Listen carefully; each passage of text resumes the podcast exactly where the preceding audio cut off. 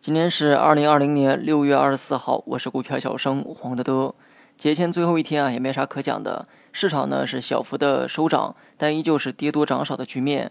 对中长线走势啊，我依旧呢保持乐观。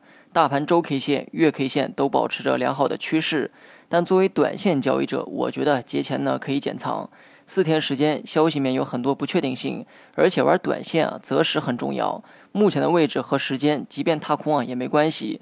任何选择背后呢都有代价。如果以这点踏空的概率为代价，换一个安康的节日也不错。隔着四天啊，我就不做任何走势上的预判了。在这里呢，提前祝大家节日快乐，端午安康。